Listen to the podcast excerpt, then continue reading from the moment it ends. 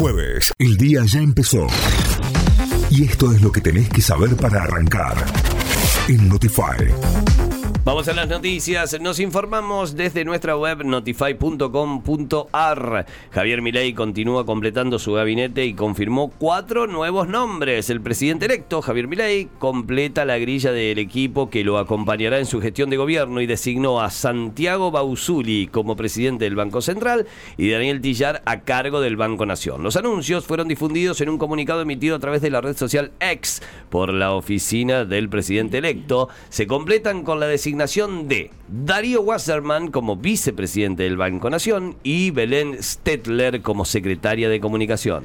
La provincia informó que la inflación en Córdoba trepó al 12,9% en noviembre. Según informó el gobierno provincial, hubo una suba de precios del 159,82% interanual y acumula un 147,11% en lo que va de 2023. Los bienes, que representan un 59% de la canasta, tuvieron en noviembre una variación del 14% respecto al mes anterior mientras que los servicios, que representan al restante 41% de la canasta, registraron una variación del 10,52%.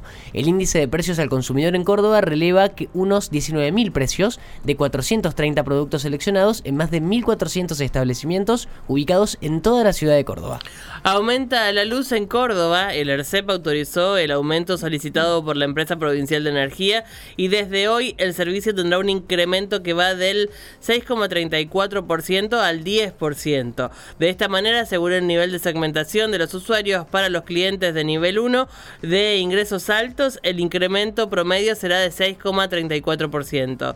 Para usuarios de nivel 3 de ingreso medio del 8,96% y para los de nivel 2, segmento de ingresos bajos, el aumento será del 10%. La canasta navideña en Córdoba subió un 151% respecto del año pasado. La canasta navideña subió 151,44%. Para el cálculo se tomó como referencia 15 productos económicos y de primeras marcas. El valor promedio relevado es de 12.087 pesos. Los productos que se consideraron fueron pan dulce con o sin fruta, garrapiñada de maní, turrones de maní de frutas o pudín con y sin frutas, maní con chocolate, peladillas de maní, almendras con chocolate, sidra, fresita, nanafis, lata de duranos al natural y lata de ensalada de fruta.